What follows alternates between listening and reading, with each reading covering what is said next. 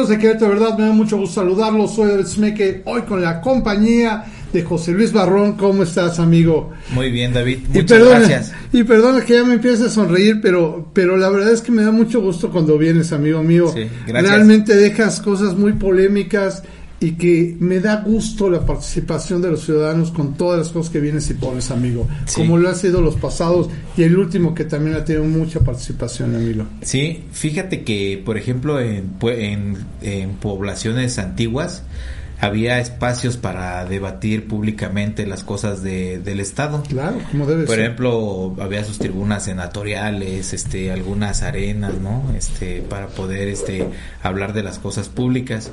En Querétaro el lugar debería ser el Congreso del Estado para debatir las cosas públicas, pero en el Congreso del Estado pues lamentablemente eh, creo que no hay la, el debate de las ideas, este hay una unanimidad que, que pues creo que más que buena le perjudica a la sociedad y al mismo gobierno. Sí, oye, es que en serio, que alguien nos explique, por Dios, qué pasó eh, la semana pasada, yo sigo con el ojo cuadrado. Bueno, pues lo que pasó fue que me corrieron el Congreso. Amigo, pues sí, es real, es real. Yo, yo no quiero decir si tiene que ver con los temas que tocas. Pues, quién sabe, por lo que sea. O, porque lo debo decir, no porque seas mi amigo y te conozco. Eh, no creo que sea por falta de capacidad, amigo, porque tú vienes aquí muy preparado con información y yo no creo que así este falte las cosas.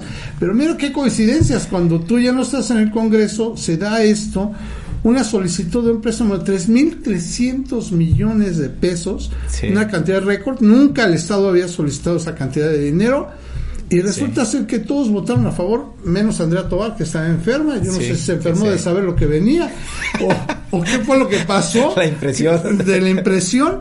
Pero la realidad es que yo lo único que dije y pregunto y sigo eh, haciendo la pregunta a alguien que me responda, ¿por qué no hubo ni debate? Como dices. Sí, hay una frase del presidente de la República que dice que, que los lambiscones le hacen daño a los gobernantes porque les dicen lo que quieren escuchar. Claro. Y entonces el que critica pero con respeto, creo que es válido y es este algo que hasta se debería de valorar. ¿Por qué? Porque pues decimos lo que está fallando y la gente aquí de Querétaro de verdad que ha visto hemos hablado de una problemática real, no de algo que nos inventamos. A ver, dicen que no es cierto y que todo esto, ¿y por qué fue la empresa urgente? a, mí también que me explique. A ver, y, y, quiero, necesito que alguien, porque lo he preguntado en redes y nadie me puede responder. Digo, yo cuando voy a pedir un préstamo, ya que lo tengo clarísimo, ¿para qué lo voy a ocupar? O sea, sé cuánto voy a comprar una casa, ya sé qué casa me voy a comprar, ya sé cuánto voy a pagar, ya sé que todo. todo. Sí. Y aquí sentí al revés, aquí sentí que pidieron y pues dicen cantidades de nos vamos a gastar en esto eh, eh, sin tener mucha claridad de las cosas. Sí claro. Ni cómo hacer hablan de los caminos que van a gastar 1600 millones me parece el presupuesto que piden de estos 3300 dicen que se van a 400 camiones y todavía ni sabemos cómo van a ser los camiones. Sí fíjate que a ver hay muchos detalles que se tienen que es que la gente de Querétaro tiene que saber lo que está sucediendo. Porque no solamente, yo leí los dos documentos, el de la deuda y leí el de documento de la venta. se llama desincorporación a título oneroso de 23 terrenos del gobierno del estado. Claro. Que se supone que no ocupamos y que no nos sirven. Ajá.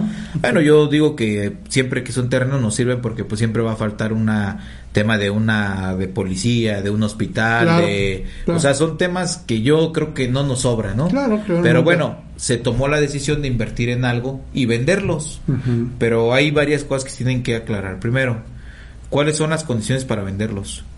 ¿Cuándo lo van a publicar para que la gente pueda participar? Claro. ¿Sí? ¿En qué medios lo van a publicar?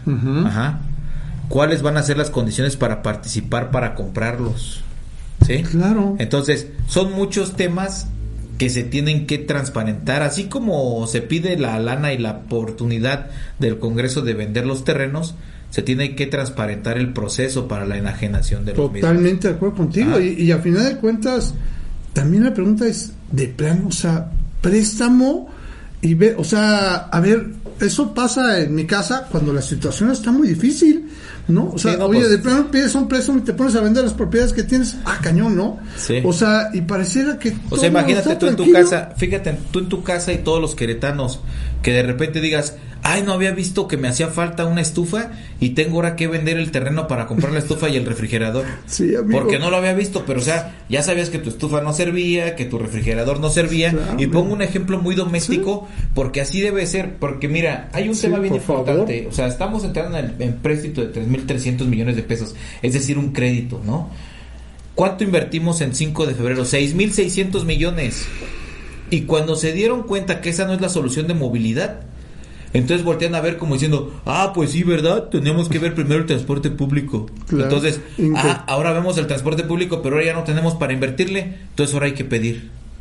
Para que, la lana llegue antes de la elección. En la rueda de prensa que hace eh, el gobernador Mauricio Curi, explica que de esos 400 camiones, creo que 120, van a estar en 5 de febrero, ¿no? Nuevamente la pregunta, como bien dices, ay, espérame, ¿en el proyecto integral del 5 de febrero no pensaste eso? ¿O cómo, cómo calculas o cómo haces las cosas? Y volvemos a lo mismo, ¿no? Ya te gastaste, te digo, ya te gastaste todos tus ahorros, ¿no? Bueno. Ahora fíjate, 120 camiones en el proyecto de 5 de febrero